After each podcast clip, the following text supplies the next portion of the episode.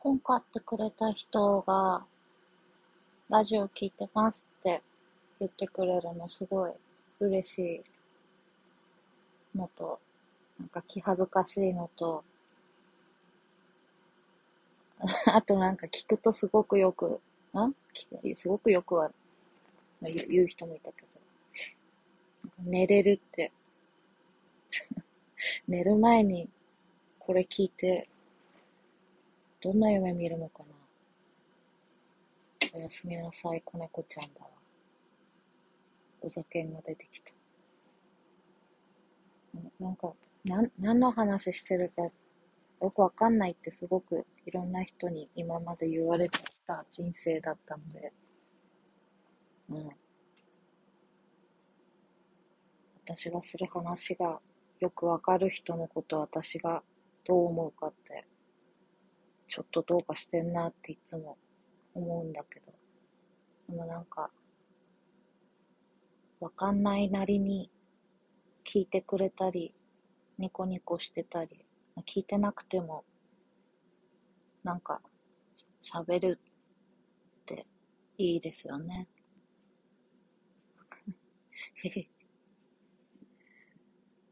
結構なんか、ゴールデンカムイの話してるねって言われて、そうかなと思ったんだけど、してますね。私はヤンジャンのアプリで、ゴールデンカムイを毎週0時きっかりに読むっていう、0時きっかりに読んで、そこから、あの、今週の感想みたいのをツイッターでつぶやくタイプのオタクなんですけど、オタク？オタクではない。読者。読者。そう。今週のゴールデンカムイは、あ、ネタバレする人とかは私、なんかネタバレ絶対許さないぜだから、あの、ネタバレはしないけど、尾形の勝会議でしたね。マサル会議わかります？すごいよ、マサルさんっていう、臼田恭介の漫画があったんですけど、マサルさんっていう人が、こう、一休さんみたいなポーズで、あの、脳内にこう、あみんなやると思うんだけど、脳の中でこういろんなキャラクターが会議をしてるっていう。それを、尾形もやってて今回、尾形っていうキャラクターがいるんですけど、ゴールデンカムイっていう漫画で、なんだっけ、ココのスナイパー、スナイパー。そう。で、尾形が、その、マサル会議をしてて、1話丸ごと尾形のマサル会議で、ああ、やっぱジャンプだからかなと思って、やんじゃんだけど。なんか、尾形な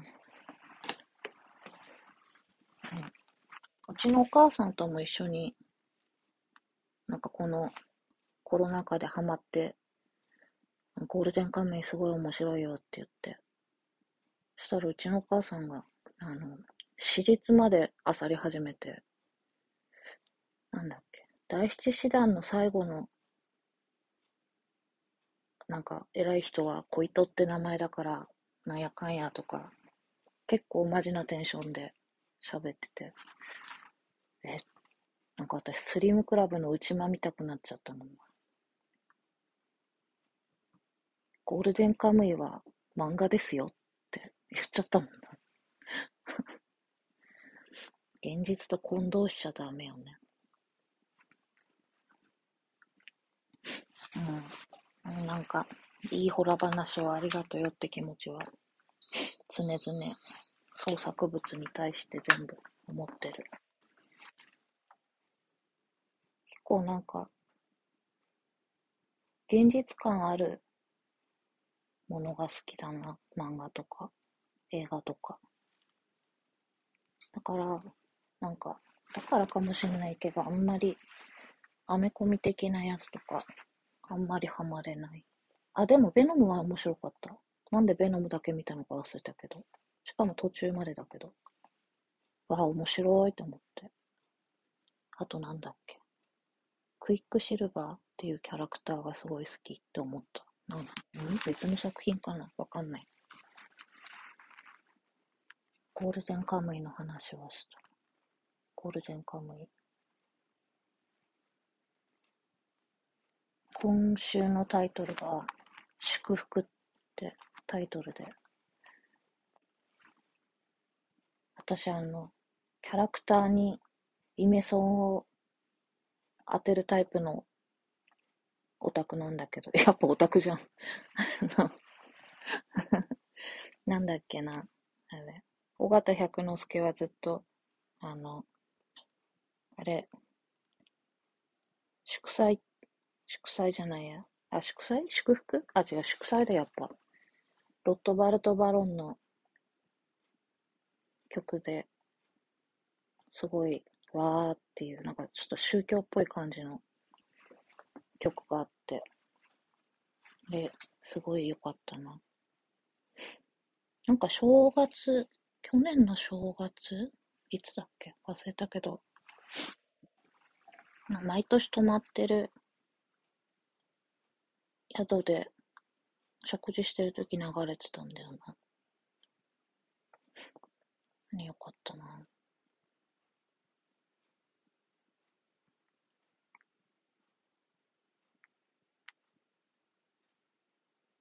国際、国際、玉砕、玉砕、国際？あれ、君の物語よって。音痴がすごいな。あ、ところで、地震、地震、ありましたね。なんか、家大丈夫？って割といろんな人から聞かれるんだけど、あの、私実家、南相馬っていうとこなんですけど、南相馬と相馬じゃ被害状況全然違うから、まず位置関係を割と近い人知らないんだなっていうのがあって、311の時もなんか、まあ、結構ね、失礼なこと言う人も多かったんだよな。なんかね、冗談みたいに、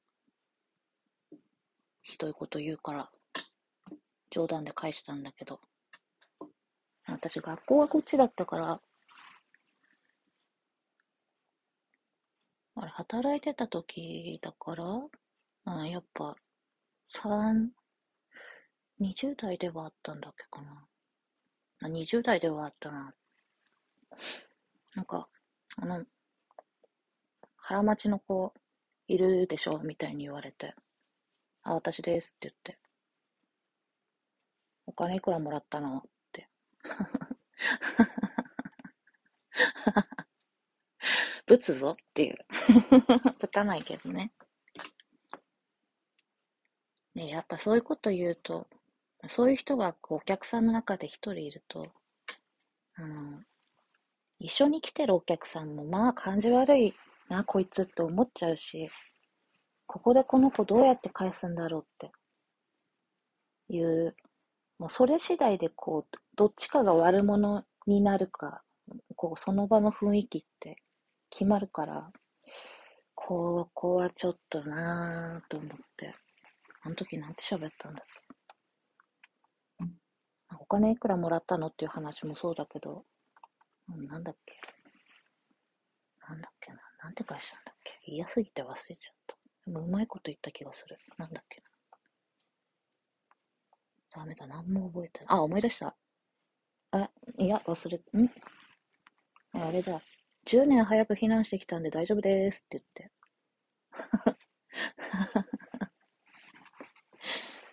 うん。なんかそう、そうそうそう。ね。感じ悪かったな。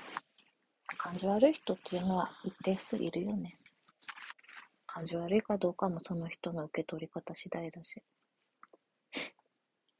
私結構気の長い方だし、優しい方だから。本当か？本当かい？カッとなってメガネとか、携帯とか割る方だからね、人の。でもそこにある、あったんだからしょうがないよね。しょうがないよ。割られてもしょうがないメガネかけてる方が悪いんだよ。携帯も大事だったらそんなとこ置いとくなっちゅう話だよ。とか、携帯で失礼なことすんなって思う。隠し撮りとかね。本当に。画面割れればいいのに。って思ったらね、割れてるんだよね。しょうがないよね。いや、割ってる自覚はある。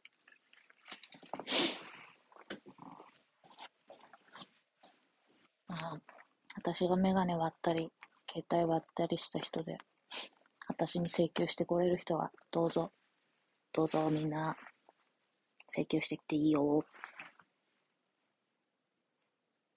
普段はそういうことしないです。そう、地震ってそう、なんか、何年間やこう、自粛開けたら遊び行こうとか、飲み行こうとか言ってた話とかも、まあ、そのまんまになってることが結構あって、まあ今そもそもね、そんなに出る雰囲気っていうか、出る気分じゃないから、なんか、あれなんだけど。で、で、なんか、あの大丈夫だった？って、こういうことね、あると、大丈夫？とか、聞いたり、聞かれたりするものってあるじゃないですか。私、聞きもしないし、あんま聞かれることも、聞かれることが嬉しいとか、あんまり思わないんだよな。え、どういうつもりで聞いてきたんとか思っちゃうし、どういうつもりで聞いてんのって思うし。ひねくれてるわけでは多分ないと思う。なんか自分ができることしかできないわけだから。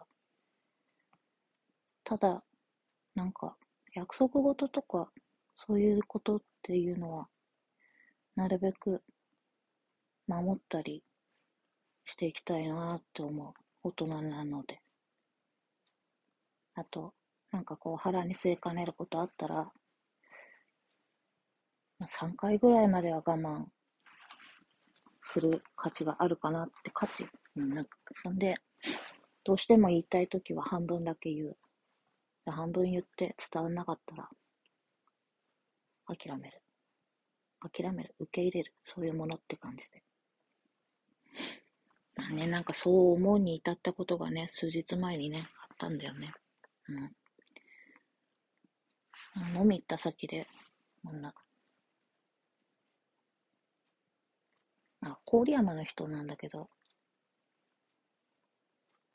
大変だったんだって話をすごいしてきて、へえーって感じで。で、こう写真を見せられて部屋の、こんなことになってんだよって言って。なんか、その時初めて、なんかその人がマンションの10階に住んでるって話を知って、なんか、なんか腹立って、どう見てもどう見てもアパート角部屋顔やろうと思って。タワマン住んでんじゃねえよと思って、まあ、10階だから別にタワマンではない。いや、でも14階建てって言ったかな。でそりゃ揺れるわと思って。そりゃ揺れるわって言ったけど。んで、えだって、なんか、そういうことがね、まあ、郡山住んでるってことはまあ知ってはいたんだけど、あ、そうなんだ、っつって、家教えてねって行かないけどって言って流したような気がする。これがもう3年前ぐらいだった。まあ、なんか、飲み屋さんで知り合う人って、なんかそういう心配とかしてほしいみたいなのがあるっぽいのね。ちょっとわかんないんだけど、まあそれを理由に、大丈夫でした落ち着いたら飲み来てくださいとかそういうあれなのよ、多分。私思うにね。で、またそれを嬉しがる人たちがいるっていう。とんでもねえ茶番だなと思う。わかんない。全部を否定しちゃいけないと思うけど、私はそれはやらない。やらない。だから今こんななんだけど。そんなことない。やってたら、やったらどうだったんだろう。ちょっとわかんない。心配もしてこないっていうことを理由になんかすごいキレられて、はぁって思って。で、なんかよくよく話聞いたら、ちょっと構ってほしいだけなのかなと思って、ちょっとね、そういうのはちょっとわかんないなと思いながら、よくよくちょっと聞いてはみたんだけど、暇だったし、お酒も飲んでたから。マジで心配して、そうやって連絡よこさないことがありえないっていう話だった。え？と思って。なんで？って思っちゃった。は？え、大丈夫だったの？大丈夫？とか言われて、ダメだった場合、ダメじゃん。ダメだよ。無理だよってなった時、大丈夫って聞いた側は何返すんだろうね。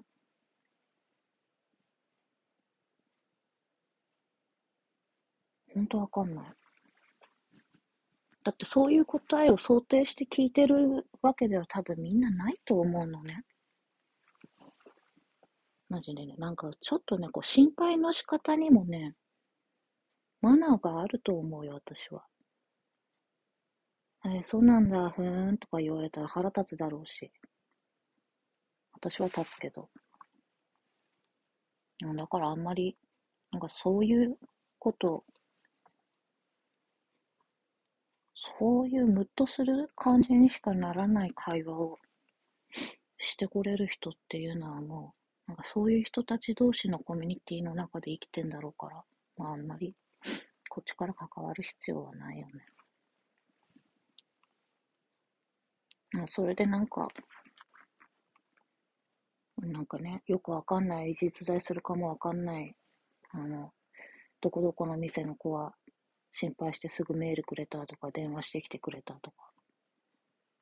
あんまり私、緊急時に連絡してくるタイプの人嫌いだからな。で、え、どこどこの店さんなんですねって言って、他なんか言ってました？って言ったら、今度いつ飲み来るの？って、まあ、そりゃそうだろうって思って。えー、ちょっとわかんないな。そういうもんなんだろうけど、俺にはわからない。わからないことだらけだ。人の感情がわからない人だってよく言われるけど、なんか、あ、そうかなーって思っちゃう。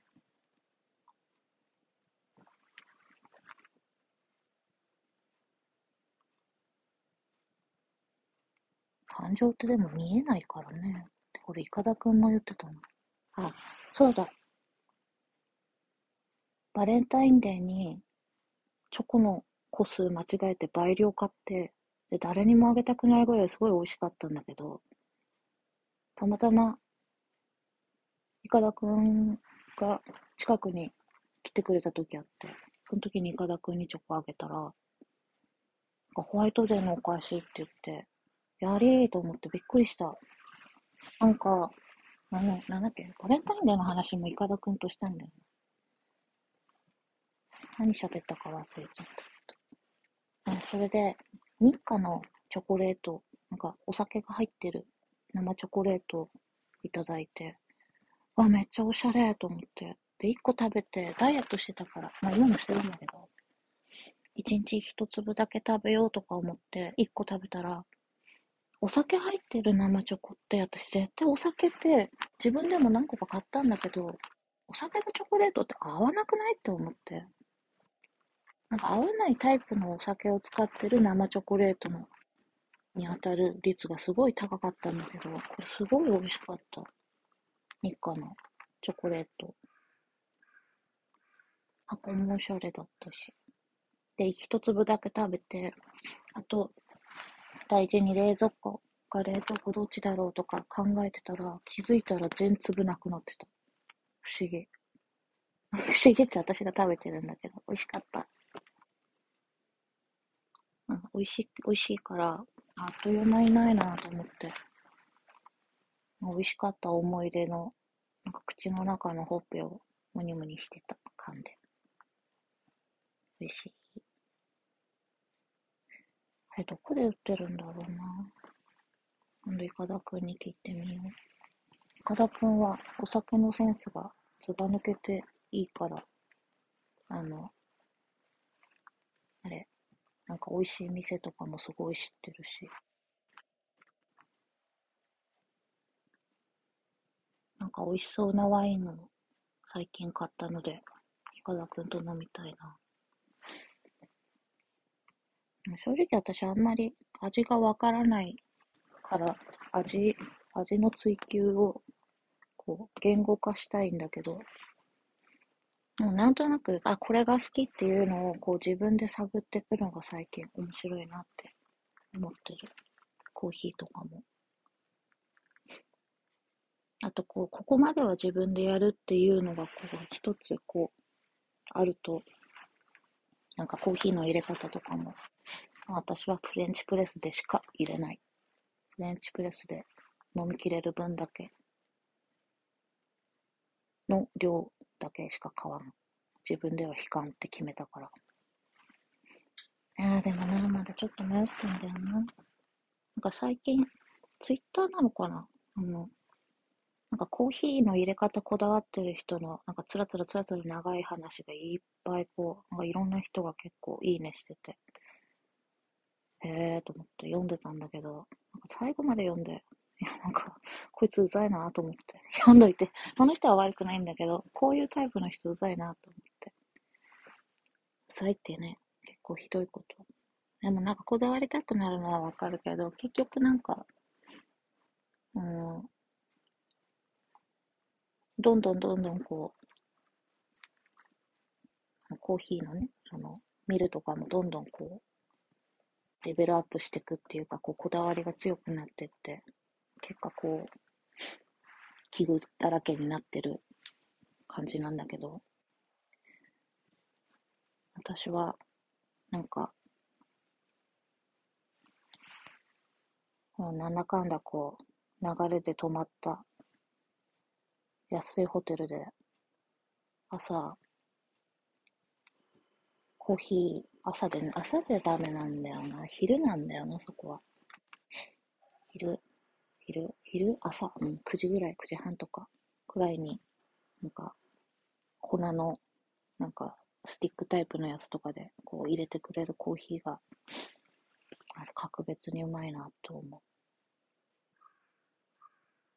いいよね。なんか、そういうことがあったのかってこう思い返したらなかったわ。どういうことだよ。思い出を、思い出を捏造することに関しては、もう、本当にあったことだったか、考えたことだったか、ちょっとわかんなくなるタイミング、タイミングじゃない、ことが結構あって、その、朝の、あ、なんか曖昧な感じでこう、泊まったホテルで飲んだコーヒーの、入れてもらって飲んだコーヒーの味とか、マジで再現できるもんな、今脳の中で。私、よそ行ったら寝ないからな。失神することあっても寝ない。だいたいもう歩けないって感じで、あ、もう起きれないって感じで、気失って、パッて起きる。それは寝てるって言うんだよ。寝てるって言うんだよ。今日引っ越し屋さんが、あ、引っ越し屋さんがじゃない、えっ、と、業者さんが来て、荷物、なんで、なんやかんや洗いざらい持ってってくれる。洗いざらいって言い方は違う。そう、ソファーを買ったのに、ソファーがあるっていう、やばい部屋になってる。今の家住んで7年、8年 ?7 年くらい。あ、8年か。開けてない段ボールとかが結構あって、全部捨てようと思って。だから開けてないんだからいらないんだよね。そう。で、ソファーを、あの、まあ、言ってもいいか。ルームクリップっていう、なんか、インスタになりきれないアプリみたいのがあって、そこがこう、いろんなお店も加盟してるのね、そのインテリアをこう、扱ってるメーカーとかが、こう、で、そこで経由して今回買うと、あの、上限、なんか半額キャッシュバックっていうやばいキャンペーンをやってて、え、やばいと思うんだけど。で、それで、仮目の、あの、スリーシーターのやつを買って、黒いやつ、ロビーの。あめっちゃこれいいわと思って、病院とかに結構あるタイプの。ね、もうなんかもう、ソファーを買い直すのがめんどくさいのと、猫がもううちにはいないから、まあこういう感じのソファー買っても、もう痛めつける人はいないだろうと思って。で、ギリ、あの、上の階まで上がる幅だから、階段が。あ、よかったと思って。あと、仮木のいいとこって設置までしてくれんだよな。そう。あの、設置してもらうにも、あの、設置料別みたいなのとか、あるけど、あそこ込みでやってくれるからすごい。で、その半額キャッシュバックで、仮木の机も買おうと思ってて、そしたらまさかの仮木自体がそのルームクリップっていうアプリからこう撤退してて、なんなら多分立ち上げ、アプリ立ち上げするときに、なんかうちも加盟し、うちも参加してますよ、みたいな感じで、メインぐらいの感じだったのに、これ何で言い換えるといいのかな？伝わってるかな？そのシステムとしては、そのルームクリップにこう登録して、自分の部屋の写真をこうアップして、で、そこにリンクを貼ると。で、そうすると、いいねとかしたり、そこから買い物したら、その人にもポイント、双方にこうポイントが入るっていうね、なんかね、それがいいか悪いかわかんないけど、私そういうのはもうやんないから。ただ半額キャッシュバックでっかいなと思って、よし。え、じゃあソファー買ったら実質机が無料ってことじゃんと思って。やったってなって。もう数年悩みに悩んでたやつをもう勢いでパッて買ったんだけど。で、机買おうとしたら、仮目撤退してるから、これでこんなに無駄に余った、まあ、そもそもないお金だけど、これどうするってなって、結構な金額になってるから。で、仮目が撤退してるってことは、他の時もめぼしいとこ大体ないんじゃないかと思ったら、実際大体なくて、マジかってなって。で、結局、なんか輸入食器預かってるとこで、何買ったんだっけな。白い皿セットと、あとなんか口ポールかなんか買った。食器。カトラリー。買うもんないから口ポール買うなんていうことがあるんだなと思って。でもなんか、よかった。消費できて。なんかいらないもの買う、欲しいものないのに買い物しなきゃいけないっていう環境、本当にそんなないんだけど、ほんとストレスだったからよかった。はい、やっと終わったと思って。あ、あとインパクト買った。インパクト。ネジギューンってやるやつ。ネジギューンってね、そう。あの、経年劣化だと思うんだけど、こう、あの、台所の、あらゆる棚のこう取っ手が、もう全部、こう多分家建てた時から変わってないんだろうけど、取っ手が、あの、もうずっと使ってると甘くなっちゃうことってあると思うんだけど、甘くなるレベルじゃなくもう欠けてたりとかしてる箇所が何箇所かあって、で、こう、昔の、昔って言ったって15年 ?30 年は経ってないのかな ?15、6年、20年ぐらい経ってるのか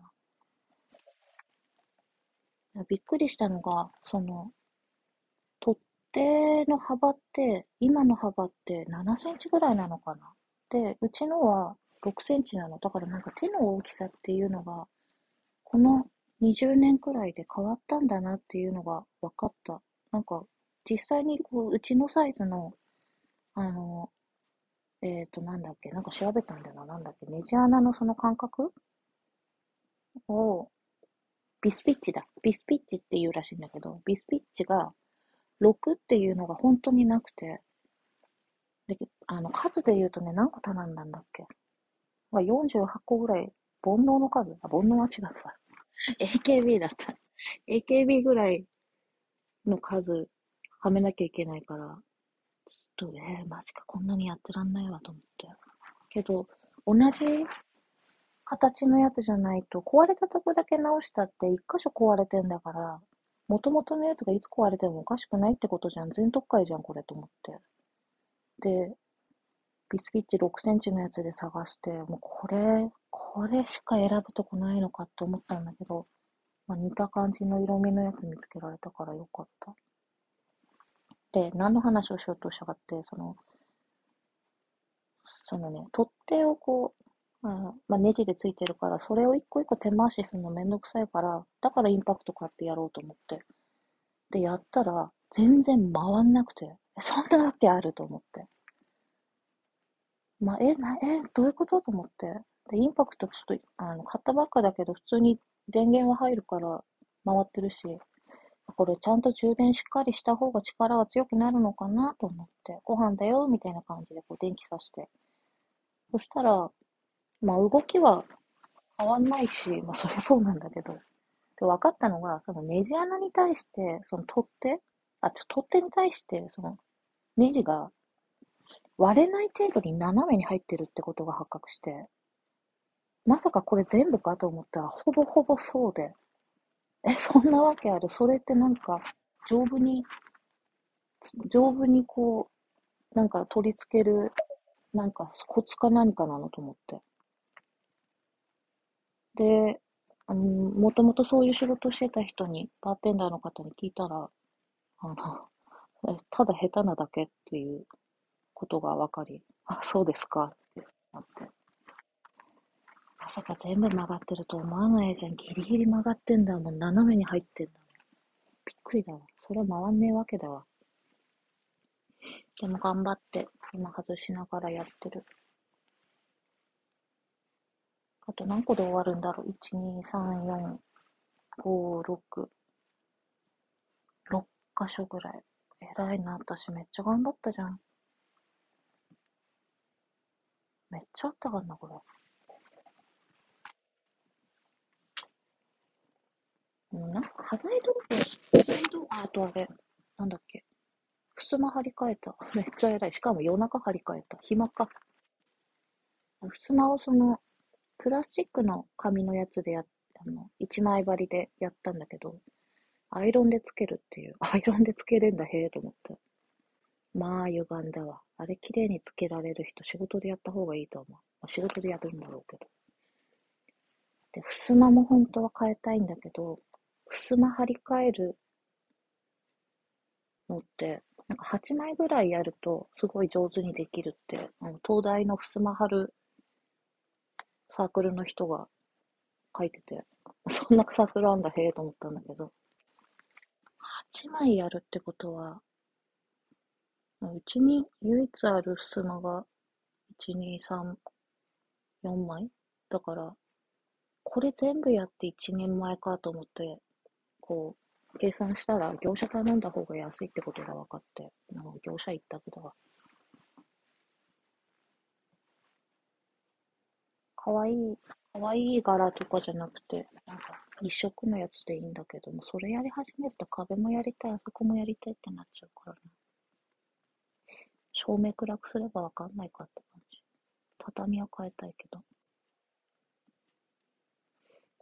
表返しちゃってるからもうこれ、はい、全部、撤去して入れるしかないんだよな、多分。なんならここ仏間も、畳じゃなくてこう、段差もなくして、ワンフロアにして、玄関の差もなくして、何もかも変えたくなってる。うん、そこまでしなくて。そんなわけで明日、明日というか明けて今日か、業者さん来るのに、まだほとんど何も手つけてないっていう、片付け頑張ってやろう。明日も明後日も休みだし。ん？明日も明後日もしあさってもずーっとずーっと休みだよだ、へーだ。あみんな、あんまり、ぶれ、揺れずに生きていきましょうね。約束だぞ。じゃあ、特に喋ることがなくなったから終わる。バイチャ。